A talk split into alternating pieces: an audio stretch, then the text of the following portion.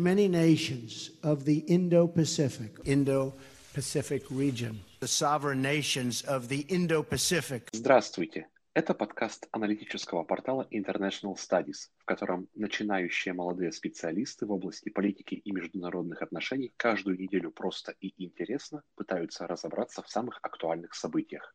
Меня зовут Екатерина Михалевич.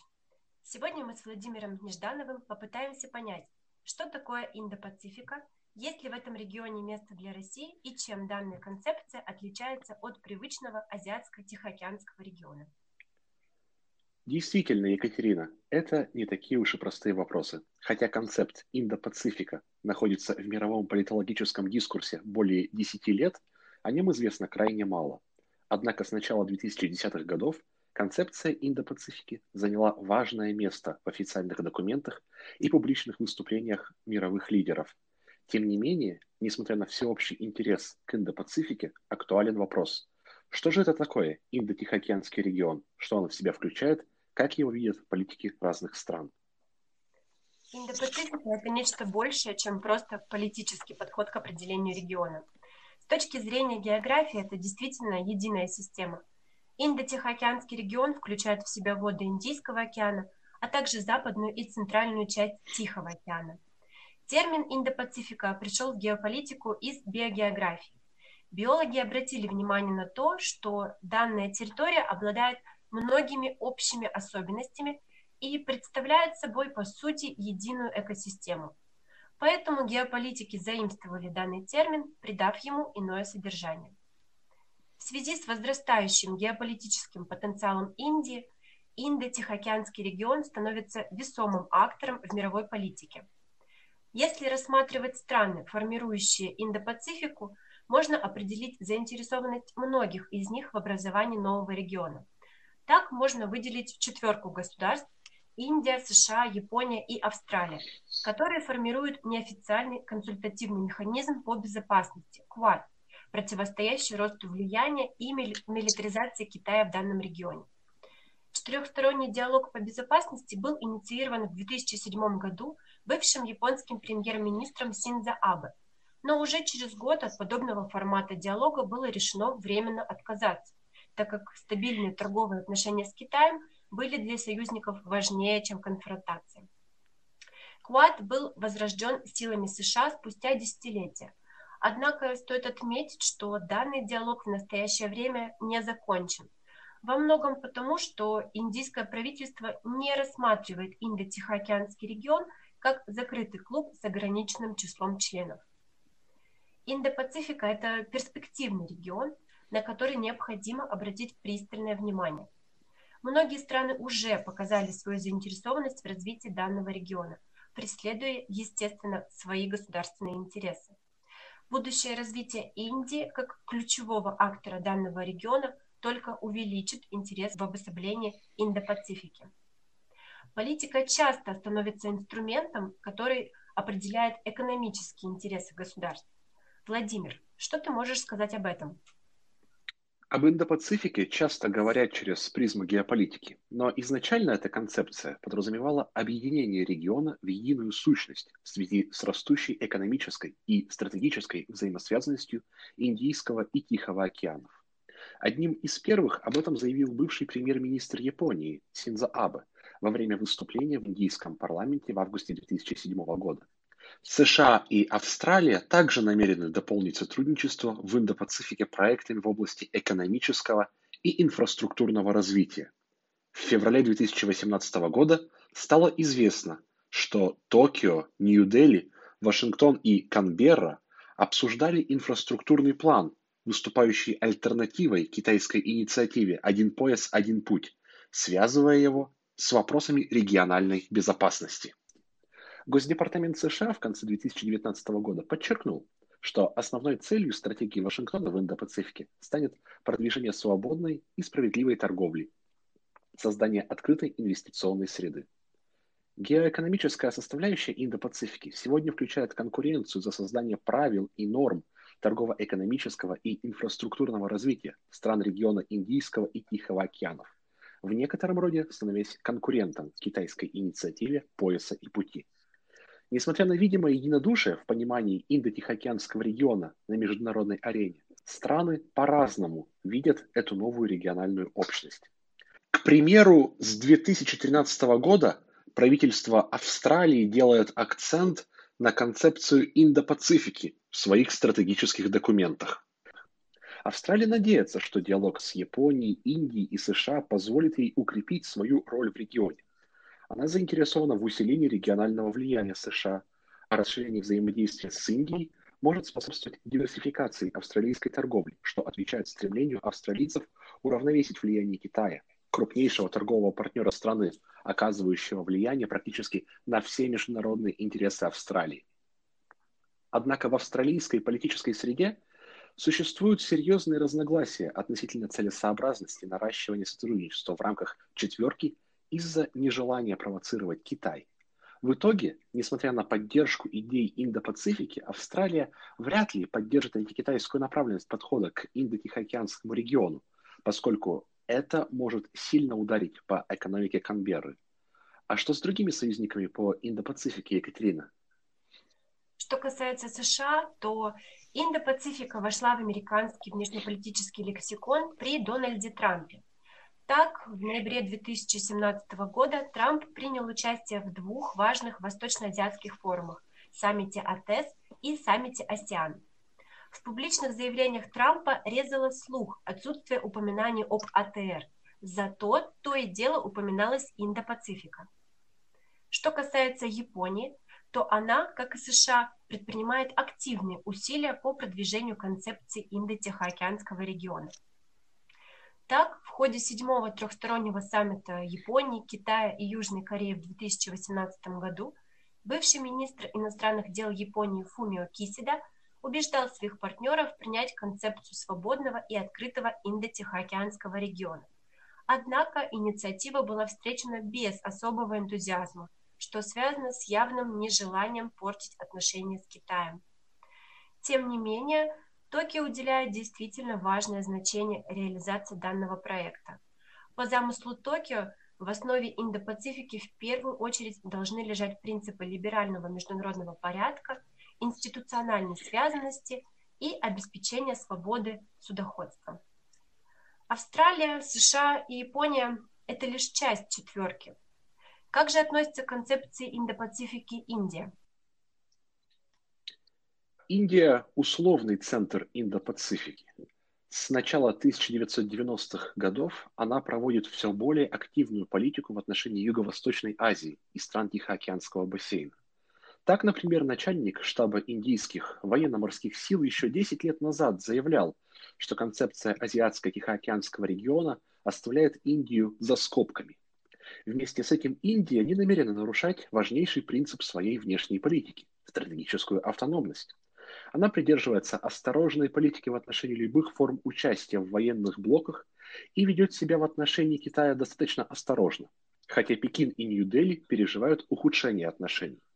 Существует мнение, что пограничные стычки между Индией и КНР стали следствием растущей конкуренции сторон как на сухопутной границе, так и в Южно-Китайском море. С другой стороны, основной причиной спора может являться растущий дисбаланс между сторонами. Эти противоречия не могли не отразиться на региональной политике. В частности, аналитики говорят о возможности оформления индо-вьетнамского военного партнерства в Южно-Китайском море в качестве противовеса китайско-пакистанскому партнерству.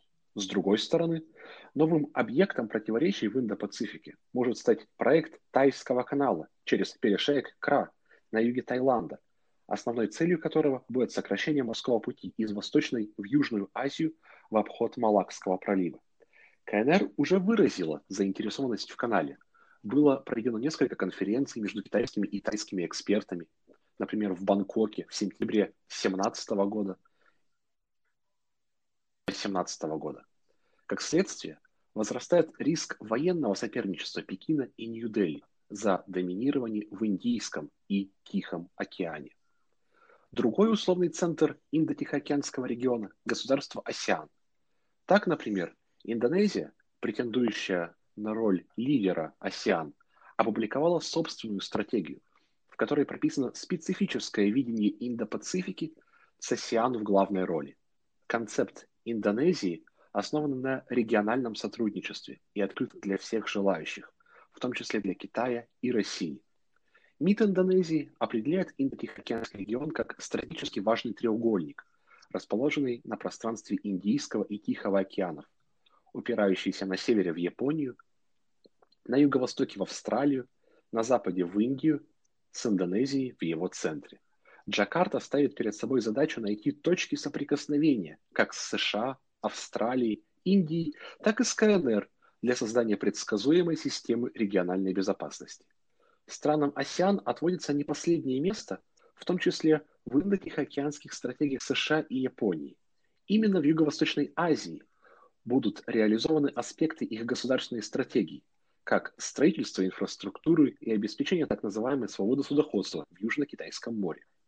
Попытки вовлечь АСИАН в стратегию сдерживания Китая находят разноречивые отклики из-за разной степени вовлеченности этих стран в территориальные конфликты с Китаем и большой зависимостью от него в сфере экономики, что не позволяет сформировать в лоне АСИАН единый антикитайский фронт. Помимо этого, активизация деятельности Японии, Индии, США и Австралии в Индо-Пацифике может лишить АСИАН статуса движущей силы азиатско-тихоокеанских многосторонних площадок – для проведения переговоров на нейтральной и деидеологизированной основе. Екатерина, пока что речь идет хоть и о полемике вокруг подходов к Индо-Тихоокеанскому региону, но стороны в основном видят его как позитивное изменение в мировой политике. А как видят Индо-Пацифику в Китае и России? Китайская инициатива «Пояс и путь» для стран, не включенных в данную инициативу, оказалась отправной точкой по созданию альтернативного экономико-географического проекта которым оказался проект Индо-Тихоокеанского региона.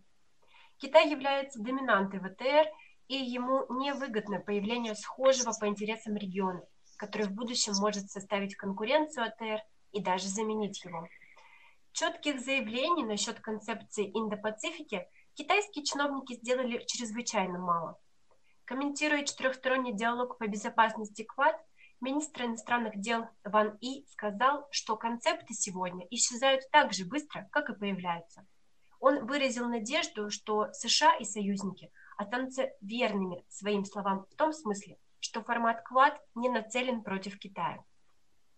Если говорить о России, то одним из актуальных вопросов для нее является участие или неучастие в становлении Индо-Тихоокеанского региона. В настоящее время термин «Индо-Пацифика» практически не встретить в выступлениях российских чиновников, чему можно дать разные обоснования от предположений, что Индо-Тихоокеанский регион станет соперником проекта Большой Евразии, до выражения поддержки Китая в данном вопросе. По мнению российского правительства, концепция Индо-Тихоокеанского региона является деструктивной и преследует задачу разделить страны на группы по интересам, с целью установления доминирования США в регионе. По одному из последних заявлений Сергея Лаврова, Индийский океан должен быть не ареной соперничества, а зоной сотрудничества государств совместными усилиями создающих условия для устойчивого социально-экономического развития, что полностью бы отвечало интересам России. Разобравшись с подходами ведущих акторов к пониманию Индо-Пацифики – стоит перейти к идентификации данного региона. Индо-Пацифика стала регионом, который приковывает все большее внимание политиков и экспертов. В политико-экономическом контексте этот термин впервые был использован в 2007 году в аналитической статье под названием «Безопасность морских линий. Перспективы индийско-японского сотрудничества». С 2010 года термин «Индо-Тихоокеанский регион» приобрел значимость в правительстве Индии, а с 2011 года этот термин приобрел популярность среди стратегических аналитиков и высокопоставленных руководителей Австралии, Японии и США. В 2019 году Госдепартамент США оформил концепцию свободного и открытого Индо-Тихоокеанского региона как партнерство четырех индо-тихоокеанских демократий – США, Индии, Японии и Австралии. В итоге концепция Индо-Тихоокеанского региона ведет ни много ни мало к изменению восприятия мира, географии, политической карты, а также к изменению подходов к экономике, оборонной политике и дипломатии. Вместе с этим социогуманитарная составляющая – немаловажная часть Индо-Пацифики. Государственный департамент США отмечает, что Вашингтон привержен процветанию Индо-Пацифики, а правительственные учреждения и предприятия США стимулируют инвестиции в частный сектор региона, задействованы в сфере инфраструктуры, энергетики и цифровой экономики, укрепляя гражданское общество и демократические институты, противодействуя транснациональным угрозам и инвестируя в человеческий капитал. Другими словами, активность США в Азии все чаще оказывается помещенной под зонтик Индо-Пацифики. В рамках стратегии свободного и открытого Индо-Тихоокеанского региона Вашингтон продвигает инвестиции в региональные проекты и инфраструктуру.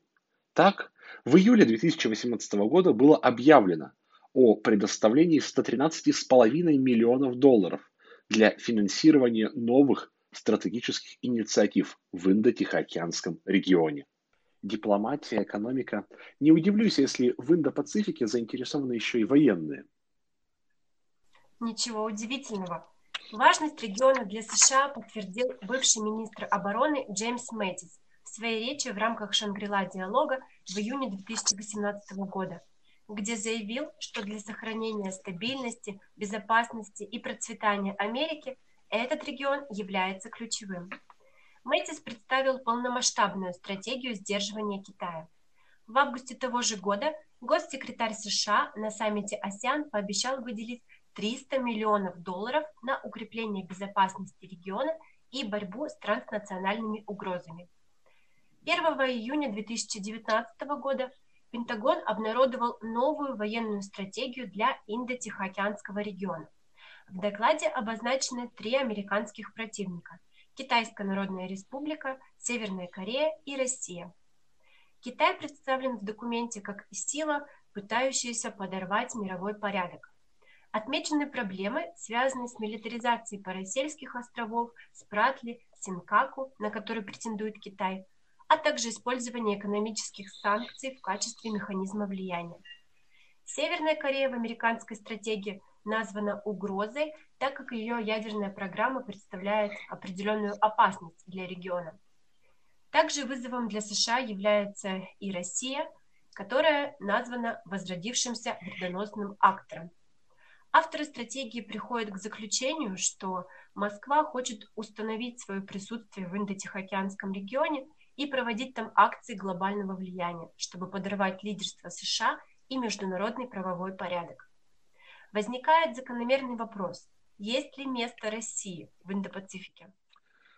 Что ж, Екатерина, таким проектом, который, вероятно, может предоставить России место в Индо-Пацифике, является Большая Евразия – о которой заявил президент России Владимир Путин с трибуны Петербургского международного экономического форума в 2016 году.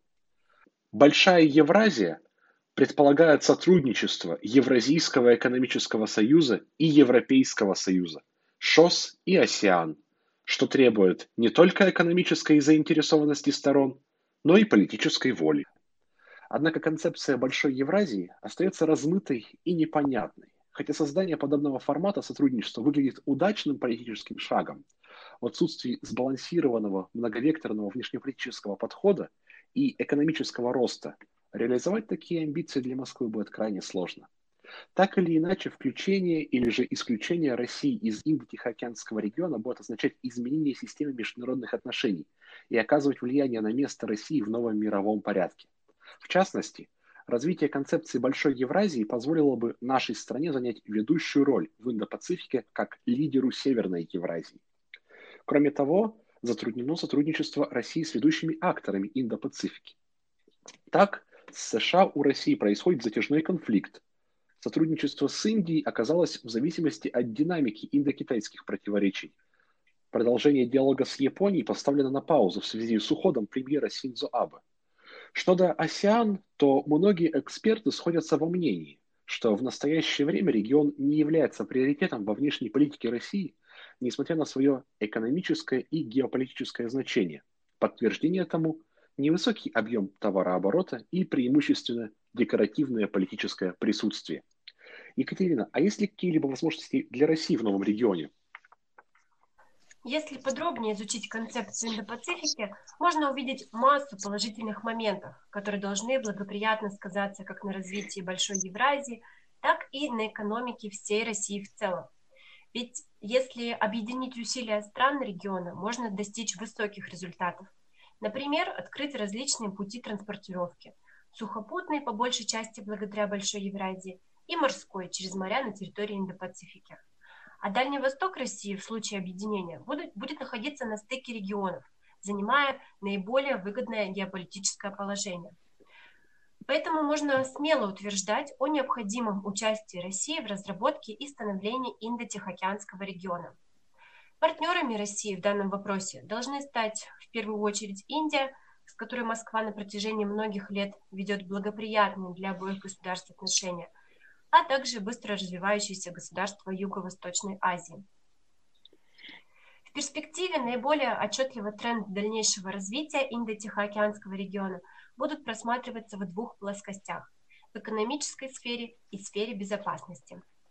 В области экономики можно прогнозировать конкуренцию между Китаем, с одной стороны, и возглавляемой США коалицией стран, приверженцев либеральных ценностей, с другой – в сфере безопасности на первый план неизбежно выйдут вопросы свободы мореплавания и морской торговли, а также безопасности морских и воздушных коммуникаций.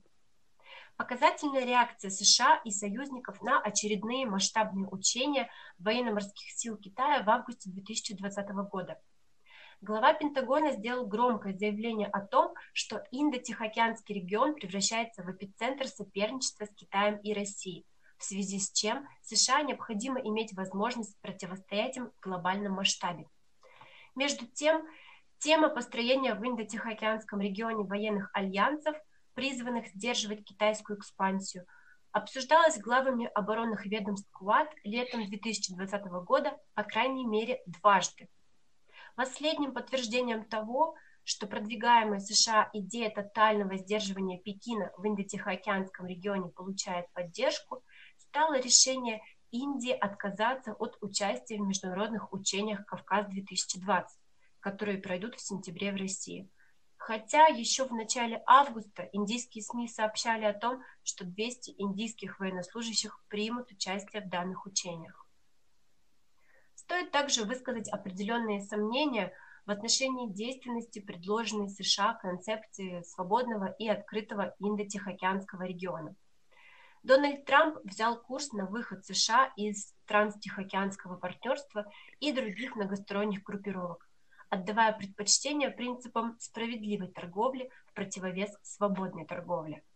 Падение популярности Трампа и непоследовательность его политики в Азии затруднят для Белого дома реализацию любых инициатив, независимо от того, насколько хорошо они соответствуют, соответствуют стратегическим и экономическим интересам азиатских стран. Будем держать руку на пульсе событий. С вами был подкаст от аналитического портала International Studies и его ведущие Екатерина Михалевич и Владимир Нежданов.